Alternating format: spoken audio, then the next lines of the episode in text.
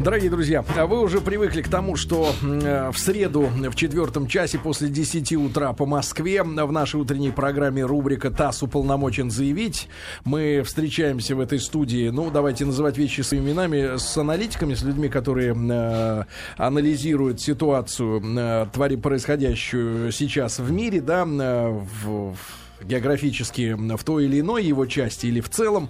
И сегодня у нас э, тоже разговор на эту волнующую серьезных людей тему. Андрей Ильич Фурсов у нас сегодня в гостях. Андрей Ильич, доброе утро. Доброе утро. Доброе утро. Андрей, да, Андрей Ильич, историк, социолог, публицист и директор Центра э, русских исследований Московского гуманитарного э, университета. Ну, в целом мы тему обрисовали как кризис современного мира, да, э, хотя по опыту знаю, что не успеем мы из-за того, что у нас всего час, э, а в чистом выражении того меньше, охватить, естественно, э, все те э, маленькие подтемки, да, которые интересны нам, но, тем не менее, по, по крайней мере, постараемся начать разбираться, да, в этих, во всех историях. Андрей Ильич, спасибо вам большое, что к нам сегодня пришли, и давайте начнем, что ли, с Сирии. Давайте. Да? Давайте начнем с Сирии. Ну, мы несколько раз уже с разными гостями говорили на эту тему. Вот ваше видение вот этой ситуации, зачем, почему ну, обо всем, да? А, сложилось так, что вот эта небольшая страна на Ближнем Востоке, это то место, где сейчас решается будущее и этого региона, а, и в известном смысле будущее мира. А, Сирия стала таким перекрестком сразу нескольких серьезнейших противоречий, которые сложились в современном мире. И Сирия это тот самый гвоздь, который очень сильно впился в одно место западной верхушки. Начать с того, что Сирия – это такое, ну что ли, звено, которое связывает Иран с шиитскими группировками Ближнего Востока, что, ясно, совершенно не может понравиться трансатлантическим элитам. Во-вторых, об этом пишут меньше, в основном пишут об этом французы. А, дело в том, что э, в Сирии разведаны серьезнейшие запасы газа. И Тири Мейсан... С нашей помощью? Э, трудно сказать. Думаю, что и с нашей, и с французской. Э, и Тири Мейсан заметил по этому поводу, что если войны 20 века были нефтяными, то войны 21 века будут газовыми. И вот ситуация в Сирии – это первый такой случай. Но дело не только в этом. Конечно же, углеводороды – это э, как бы то, что лежит на поверхности. Сирия остается единственным серьезным режимом на Ближнем Востоке, который не удалось погрузить в пучину хаоса. Если мы посмотрим, Несмотря что... на все эти репортажи. Да, да, да, да. Да в том, что репортажи все эти, практически все эти репортажи постановочные на самом деле. И э, вот история с Ливией, Сирией лишний раз показывает, что нужно менять аббревиатуру. Средства массовой информации нужно менять на аббревиатуру э, СМРАД, средства массовой рекламы, агитации и дезинформации. Потому что когда нам показывают бои сказать, в центре Дамаска и показывают там дворцы, это постановочные вещи сказать, в Катаре. У меня есть знакомый, который, когда началась заваруха в Ливии, позвонил своей знакомой американке, она была в Ливию и спросил, что там у вас происходит, там действительно бомбит Каддафи. Она говорит, да ничего подобного. Это, говорит, ребята натащили тут вот эти вот, которые называют себя повстанцами, натащили огромное количество резины, жгут ее и, сказать, тут взрывы устраивают и демонстрируют, что их бомбят. То есть вещи эти носят постановочный характер, так же, как это было в Югославии в 90-е годы. То есть здесь сомнений никаких э, быть не может. Андрей Ильич, а вот такой вопрос, может быть, наивный, но, э, тем не менее, как-то ни, никак не находится логический, логичный ответ на него. Если, ну, по большому счету, думающим или разбирающимся людям э, понятно, да, вот это подноготное, истинное, а по большому счету широким массам населения, да, которые, ну, не влияют на политику э, там крупных государств, но по большому счету им все равно. А зачем они, в принципе, занимаются этими постановками? Ради чего? Э, ради соблюдения каких э, условностей? Ну, все-таки должны быть соблюдены э, некоторые, э, сказать, ну, неприличия, но некоторые рамки должны быть соблюдены. Хотя нужно сказать... Вот именно вы, вы сказали неприличие, потому что да. о приличии-то в этой, хотя, этой истории... Хотя, конечно, то, что произошло, начиная вот с Югославии, здесь, конечно, можно о, сказать, приличиях забыть. Вообще нужно сказать, что западная верхушка все больше превращается в ОПГ, организованную преступную группировку. Причем по нескольким линиям сразу. Это и вовлеченность западной верхушки в мировую криминальную экономику, а мировая экономика в значительной степени носит криминальный характер, потому что она покоится на пяти китах. Нефть, оружие, наркотики, э, проституция, порно-бизнес – торговля драгметаллами и золотом. Это одна сторона дела. Вторая сторона дела, после разрушения Советского Союза, когда молодцов унять некому, западная верхушка ведет себя, так сказать, так, как практически как хочет, и соблюдает приличие все меньше и меньше. Ну, два примера. У Саддама Хусейна еще судили и, сказать, казнили вроде бы, э, вроде бы официально. А вот э, Каддафи просто убили на глазах. И уж совсем вопиющий случай. Это когда человека, похожего на Бен Ладена, похожего, потому что я согласен с теми, кто считает, что Бен Ладен умер в самом конце 2001 похожего года. на образ Бен Ладена. Да, похожего на образ Бен Ладена. Так вот, представляете, в Белом доме собирается руководство Соединенных Штатов перед экраном, и они дружно смотрят, как будут убивать человека. Да это просто, так сказать, ОПГ какая-то, которая, так сказать, смотрит, как будут разбираться с ее противником, причем противник это Бен человек американских спецслужб, в бизнес, бизнес-плане семьи Бен Ладенов и Буша тесно связаны. Я поэтому и говорю о криминализации западной верхушки. Тем не менее, по-видимому, инерционно а, ну, какой-то минимум приличий, сказать, э, соблюдается. Хотя думаю, что этого минимума будет все меньше и меньше, тем более, что американцы уже сказали, что они могут э, начать операцию в Сирии и в обход ООН. Это один вариант. Они могут попытаться устроить э, переворот, что менее вероятно. Но в любом случае проблему Сирии они как-то должны будут решать. Некоторые говорят, что э, Сирия, вот вы сказали о газе, да, э, ну, о залежах газа, а э, говорят, что как бы Сирию хотят использовать как плацдарм для нападения на Ирак. Вы так... Э, Иран, Иран, Иран, Иран, Иран, конечно, да, а, Иран.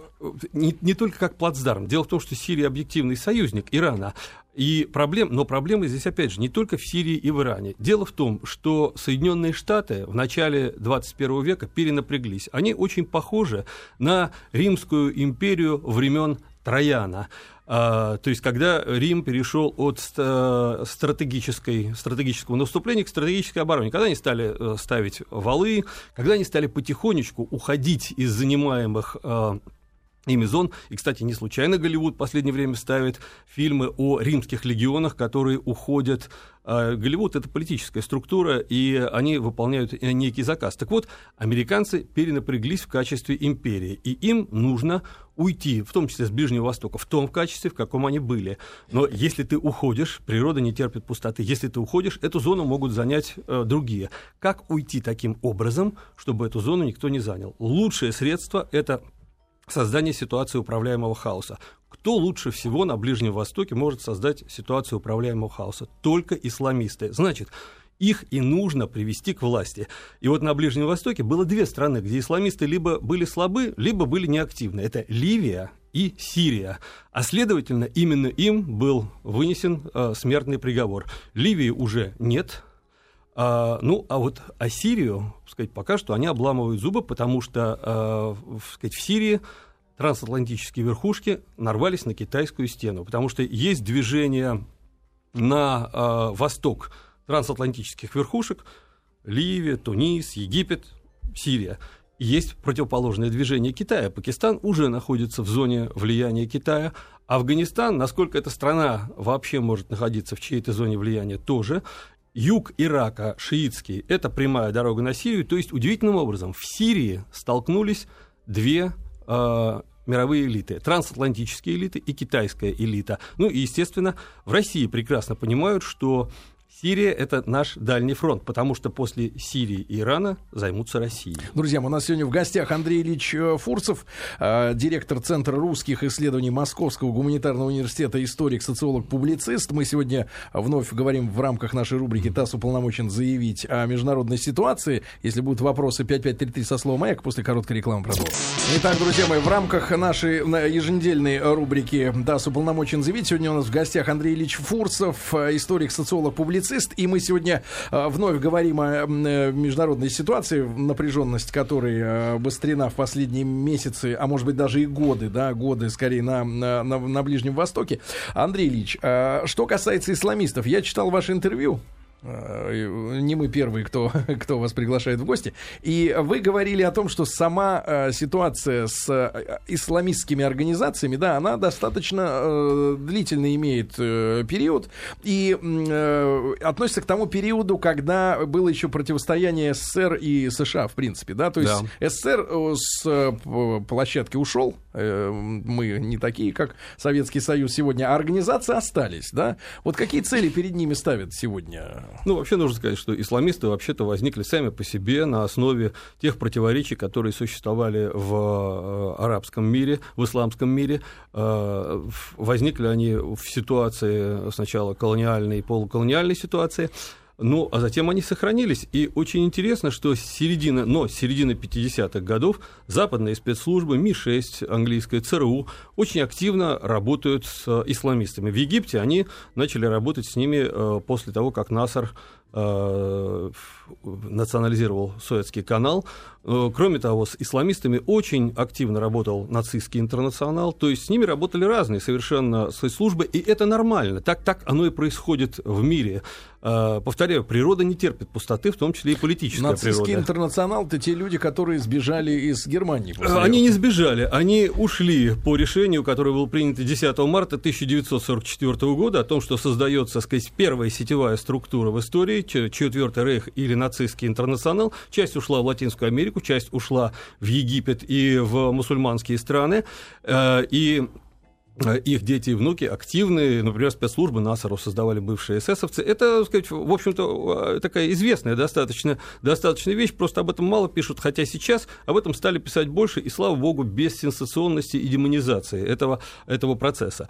То есть э, исламисты – это очень важная, так сказать, составляющая исламской властной структуры, и это альтернатива вот такому светскому, э, националистическому э, арабскому движению. Это Э, сказать, что называется такое, сказать, кровь, кровь и почва.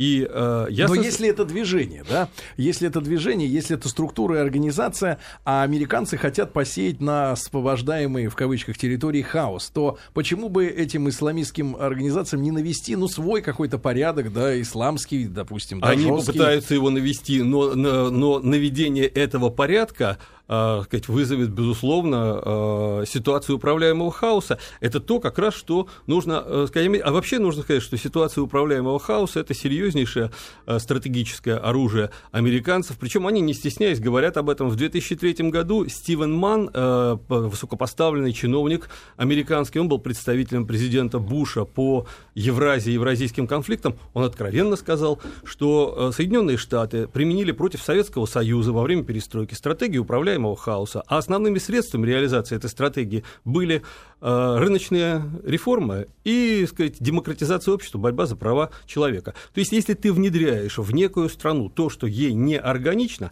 она взламывается. Это и есть стратегия управляемого хаоса. Э, стратегия управляемого хаоса решает на Ближнем Востоке две задачи. Во-первых, в условиях стратегии управляемого хаоса значительно легче контролировать углеводороды. Ну, например, высаживается 15 тысяч американцев, как это произошло несколько месяцев назад, и берут под контроль ливийскую нефть.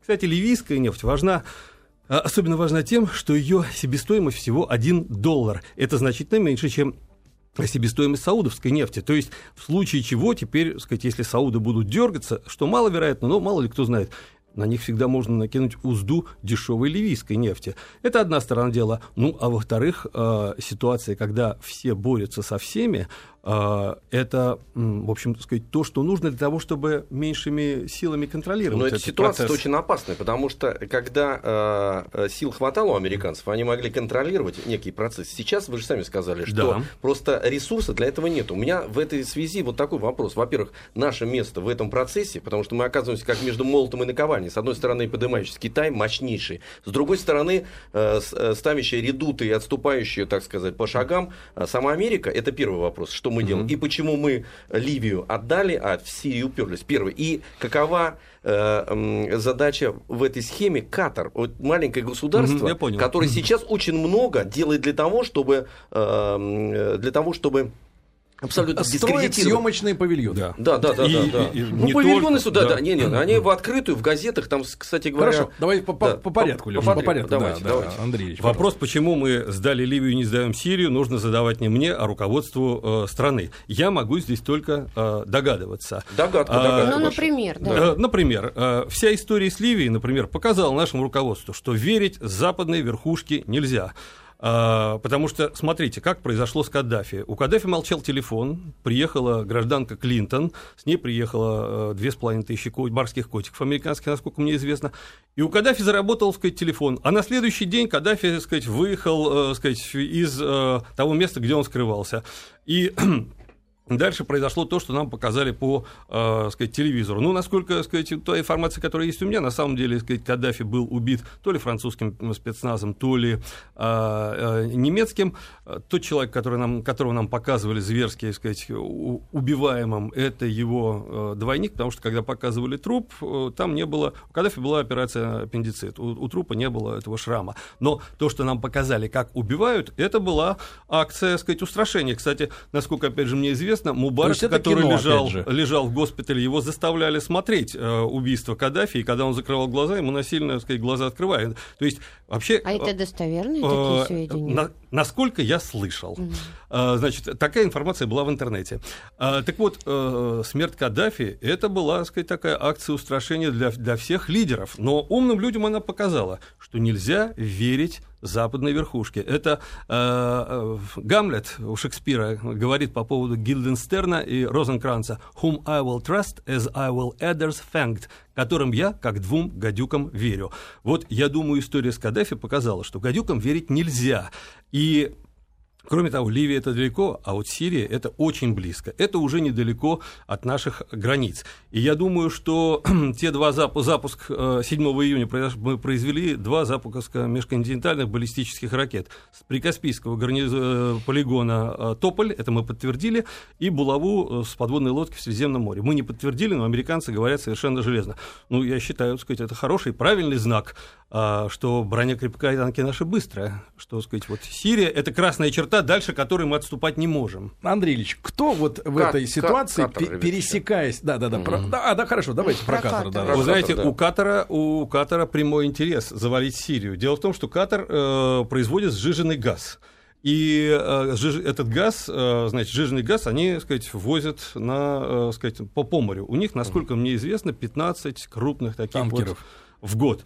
Представьте, теперь Сирию завалили, Сирии нет, часть у Турции, значит, и, то есть восстанавливается Османская империя таким образом отчасти, и теперь они могут это через Средиземное море все делать, это значит удваивается как минимум количество, количество танкеров. То есть у Катара прямой, прямой интерес. И то, что Катар ведет себя таким образом, что избили нашего посла э, сказать, в аэропорту, и в этом отношении я только аплодирую Чуркину, который сказать, объяснил катарскому послу в что будет с Катаром, если они так себя будут вести, и посол побежал жаловаться, но это никаких последствий не имело. Так что Чуркину нужно поаплодировать. А когда иметь будет последствия? Потому что мне тоже странно, что мы себя, у нас нет адекватного ответа этому. Избили посла, ну как это? Ну куда дальше-то уже? Э, ну, это опять же вопрос, вопрос не ко мне. Я полагаю, что в таких случаях нужен адекватный ответ. Андрей Ильич не хочет бить лично. Не хочет, да, да, да, да. Может, знает людей, кто может это сделать.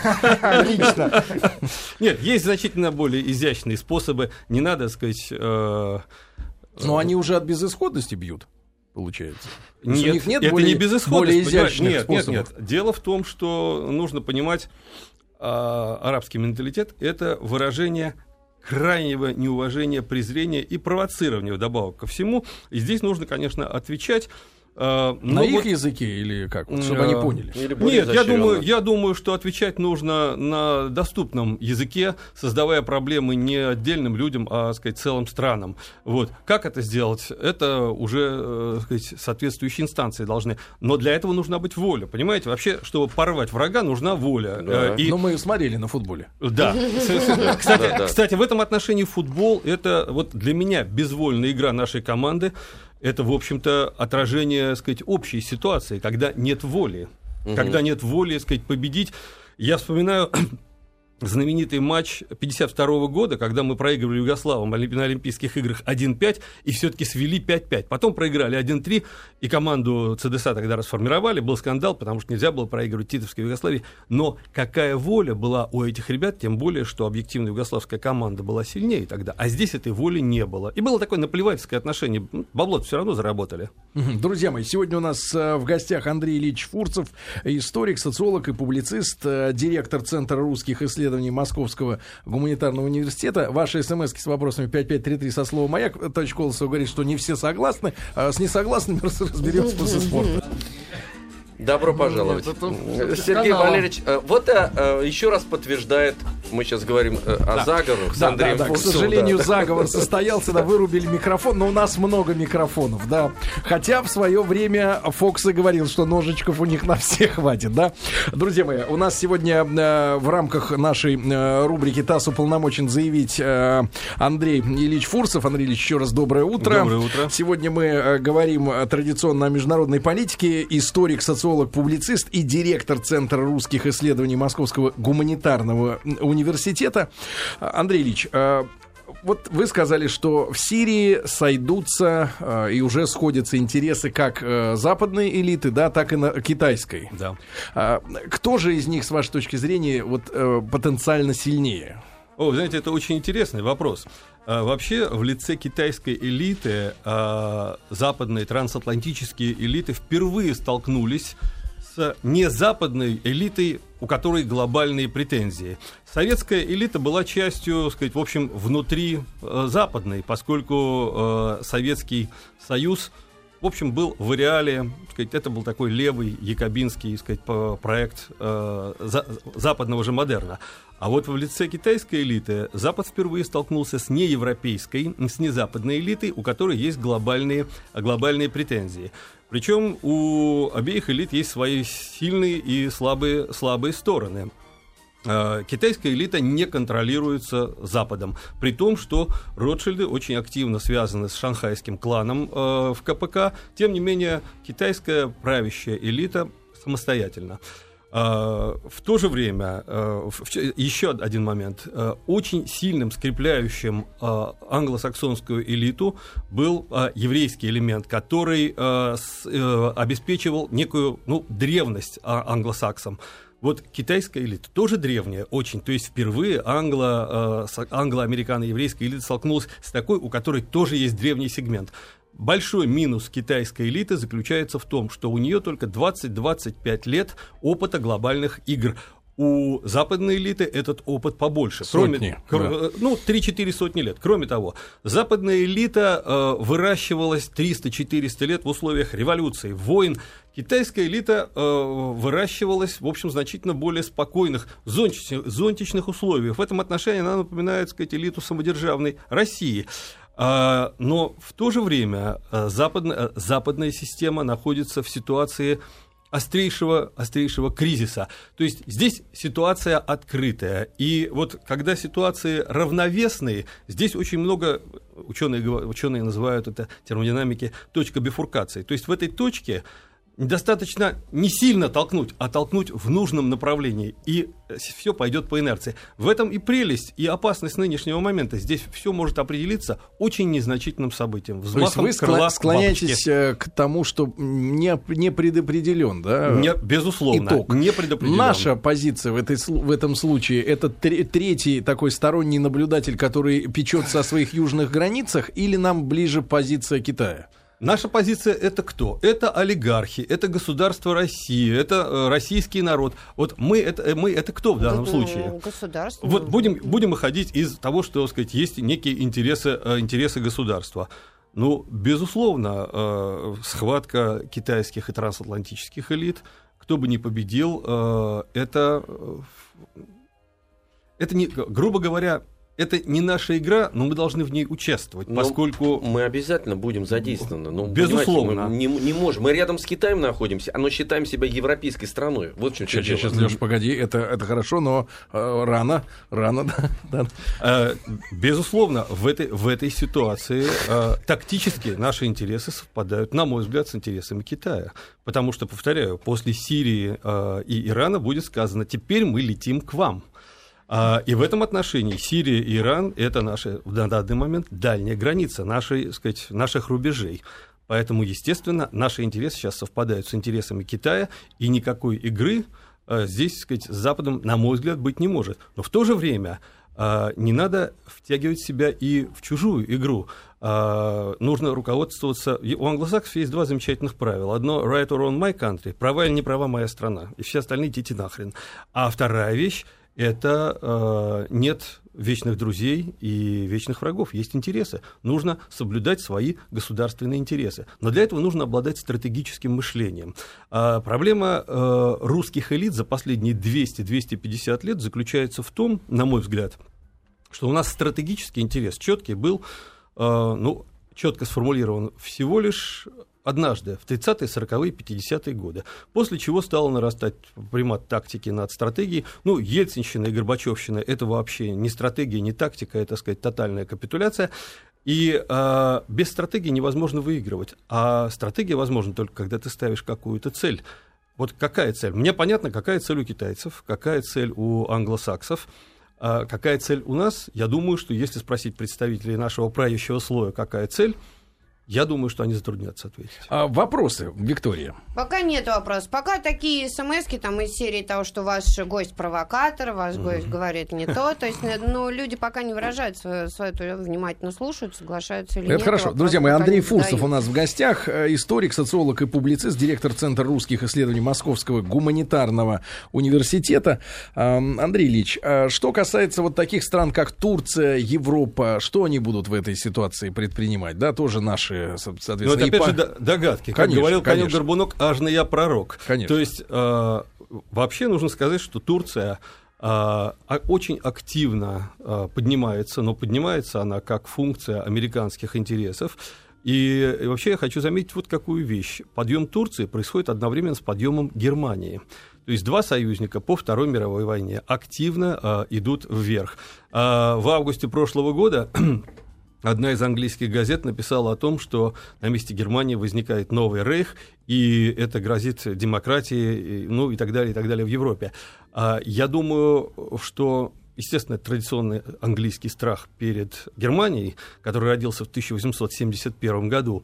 А, но действительно, если Европе суждено быть перестроенной на антилиберальный, антимультикультуральный лад, то, безусловно, э, немцы с их орденгом, с их богатым опытом э, такого, сказать, упорядоченного подавления, сказать, всего и вся, они, безусловно, кандидат номер один на реализацию этой задачи. В этой связи не могу не спросить. Мы два раза э, были в контрах, так скажем, да, с Германией. И оба раза это привело к плачевным mm. результатам. Первый раз мы развалились как страна, второй раз мы потеряли там 27 миллионов человек да, из-за этого. Вот, в принципе, на этот раз, если они восстанавливаются как империя, может, имеет смысл с ними нам как-то наконец-то закорешиться? А, потому знаете, что с англичанами да. нет смысла, мне кажется. Вы знаете, с, с, анг... с англосаксами не имеет а смысла. Вы, вы знаете, очень... Мы два раза с ними дружили. Очень хорошо по поводу отношений... Не мы им совсем, да. Очень хорошо по поводу отношений с англосаксами англосаксами выразился наш замечательный дореволюционный геополитик Дрихин Ван Дам. Он сказал, что может быть хуже вражды с англосаксом? Только дружба. Uh, в этом отношении, ну, не надо, не надо uh, питать никаких иллюзий по поводу Германии. Да, с тактической точки зрения, краткосрочной перспективы, подъем Германии, безусловно, сулит выгоды и нам, и Китаю. Кстати, Китай с конца 80-х годов выступал как активный сторонник воссоединения Германии, видя в этом свой стратегический интерес. Uh, и это все понятно. Но в среднесрочной перспективе подъем Германии и формирование, ну, мы не знаем, развалится Евросоюз или нет, но де-факто Евросоюз уже через год-полтора не будет таким, каким он был. Евросоюз, в Евросоюзе будет ядро Германия, Северная Франция. Италия, Франция. То есть это то, что было империя Карла Великого. Это каролингское ядро. И в этом ядре будет доминировать Германия. И я думаю, что в этой ситуации Германия будет совсем по-другому разговаривать с Россией. А, а как она будет интересно разговаривать с той же Британией и со Штатами? А вот это очень интересно. В рамках НАТО. это Или очень, вообще? Это очень интересный момент. Вообще, вы знаете, в э, положение Германии очень здорово меняется. В 2007 году в Австрии вышла работа, книга э, австрийского генерала-разведчика Камосы, который вскрыл канцлер акт. Оказывается, в конце 40-х годов Германия ФРГ, собственно, это было условием возникновения, подписала акт э, с Соединенными Штатами, канцлер-акт, согласно которому там было три пункта всего. Первый пункт – кандидатура канцлера Германии определяется в Вашингтоне. Второй пункт э, – система образования определяется в Вашингтоне. И третье – внутренняя и внешняя политика Германии в значительной степени определяется в Вашингтоне. И это была очень такая жесткая э, позиция. С тех пор, как только какой-то немецкий канцлер вел себя не очень, сказать, проамерикански, он, он уходил.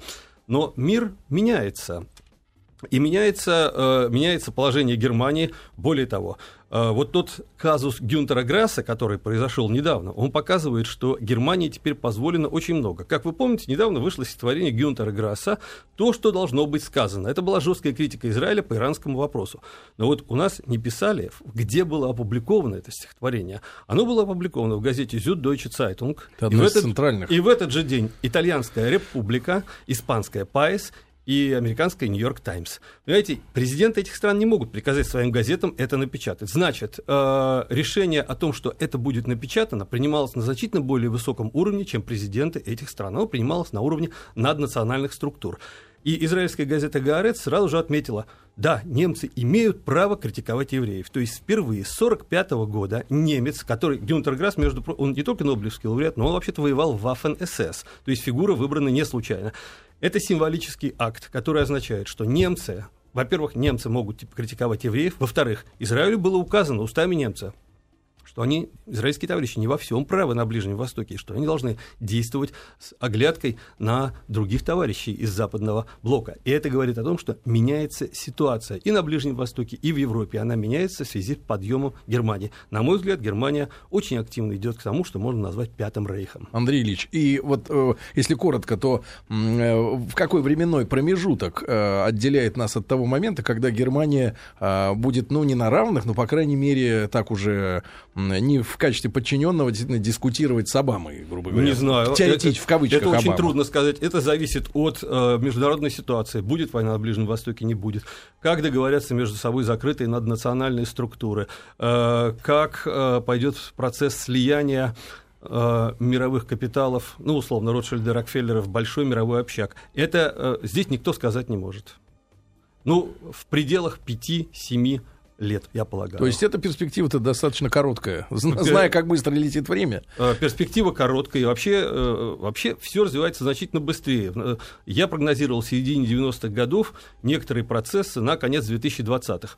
Вот это происходит сейчас. То есть все происходит быстрее. Да, друзья мои, если вы думали, что все самое интересное в истории произошло до вас, и вы об этом читали в учебниках, то ничего подобного. Сейчас а, мы возвращаемся опять на тот круг, где а, все движется быстро. Нет, и... Мы вступаем да. сейчас в фантастически интересный период, аналогов да. которому не да. было в истории. Друзья мои, Андрей Фурсов у нас сегодня в гостях, историк, социолог и публицист. Друзья мои, итак, есть у нас еще несколько э, минут для разговора э, с Андреем Фурсовым, э, директор Центра русских исследований Московского гуманитарного университета. Андрей Ильич, я читал ваши публикации, и э, это связано также и с темой, от которой мы сегодня оттолкнулись. Естественно, Ближний Восток, ситуация там. И э, вы проводили параллели между революционными ситуациями в том же Тунисе, да, и mm. то, что у нас происходило и в Российской империи, да, и в 17 году, и в 905 году. Ну нет, это очень далекая параллель, пожалуй. Это, пожалуй, Я имею в виду тему, тему ну, общая, тем, да? Тем, да. А, как вы смотрите на российскую историю, вот, может быть, э, с каким-то с отблеском сегодняшних событий на том же Дальнем, э, Ближнем Востоке, э, провоцирование извне или внутренняя ситуация вот, э, революционных процессов? Вы знаете, э, на этот вопрос ответить очень-очень просто. Э, если бы в современном мире все определялось внутренними факторами, то 90% современного мира пылало бы, так сказать, э, огнем восстаний. Безнадеги везде хватает. Но почему-то, так сказать, проблемы возникают, так сказать, там, где есть интерес Э, тех, кто контролирует в мире власть, информацию и ресурсы. Это, во-первых. Во-вторых, в современном мире грань между внутренними и внешними факторами вообще размыта. В условиях, когда в мире есть транснациональные корпорации, когда у половины государств уже нет суверенитета, когда они, по сути дела, являются протекторатами, говорить о внутренних факторах совершенно, так сказать, э, невозможно. Э, повторяю, из ничего не возникает ничего, должны быть серьезные противоречия. Но если эти противоречия есть, всегда есть в мире заинтересованные силы, которые готовы их э, использовать. Ну, например, разрушить Советский Союз в 40-е, 50-е, 60-е годы было невозможно. Это было здоровое общество. Но в 70-е и 80-е общество с тупой, сытой, разлагающейся номенклатурой, набивающей, как поется в песне Любе, эх, 60-е гордые пузатые. Но, ну, но реально гордыми пузатыми были скорее 70-е годы. Так вот, общество, в котором есть гнильца, его легче зацепить. Как сказал критик Полиевский по поводу романа «Мастер и Маргарита», Воланд цепляет там, где гниль. А там, где здоровый организм, ему делать нечего. Но если гниль есть, то здесь заинтересованные внешние силы могут так сказать, порезвиться очень и очень активно. Но в таком случае сейчас нас вообще можно взять, там, если уж так говорить, про гниль, т.д. и т.п. Можно, можно, просто конечно. Вот одним щелчком и ну, все. щелчком, не щелчком, но, но взять, взять можно. Особенно, особенно если учесть, какие законы а, приняты сейчас а, в Великобритании и в Соединенных Штатах. В Соединенных Штатах принят закон. Например, мы с вами сказать, друг другу официально передали 200 долларов. А, так вот, мы с вами становимся American person, то есть мы подлежим американскому финансовому законодательству. Нас можно, в принципе, при желании вызвать Соединенные Штаты и сказать, а что ж ты налоги-то не заплатил, дружок? Ну-ка, пожалуй, Цугундер. И очень интересный закон принят в Великобритании. То есть расчеты только в национальной валюте, ребята. Да. А, э, кстати, в швейцарских банках некоторых американцам отказывают в открытии счетов э, долларовых в связи с этим. В Великобритании принят замечательный закон. Если ты живешь в Великобритании, платишь налоги, то где бы ты не дал взятку, хоть пингвину в Антарктиде, ты отвечаешь перед британским законодательством. В этом смысле суд X Березовского к где Абрамович должен был под присягой рассказывать про всякий беспредел, это вещь не такая, не такая, это не пустячок, это очень интересная штука.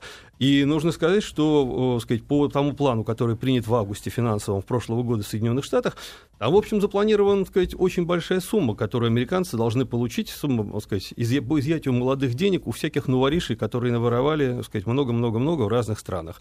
Поэтому э, Золотой ключ. То есть их интересы распространяются на весь земной шар. Абсолютно. А потому что, когда страна находится в аховой ситуации, она должна присваивать чужие активы, будь то отдельные лица, группы, страны. Американцы сейчас прижаты к барьеру. У них аховая ситуация, и им нужно решать эту ситуацию. А Америка кажется сверхдержавой внешне, но эта страна на грани очень серьезных потрясений. Не случайно Америка готовится, э, американские правоохранительные органы сейчас, сказать, там идет, идут такие изменения, они готовятся к серьезным внутренним волнениям. Вообще нужно сказать, что... А какие перемены в полиции, да? Э, да, полиции там создается мощный, мощный кулак, принимаются, сказать, акты, э, которые позволяют полиции действовать очень жестко, то есть они действительно готовятся э, к серьезным волнениям в случае Тоже дурацкий попсовый вопрос, но ваш прогноз относительно времени вот этих потрясений, для этих потрясений, сроки?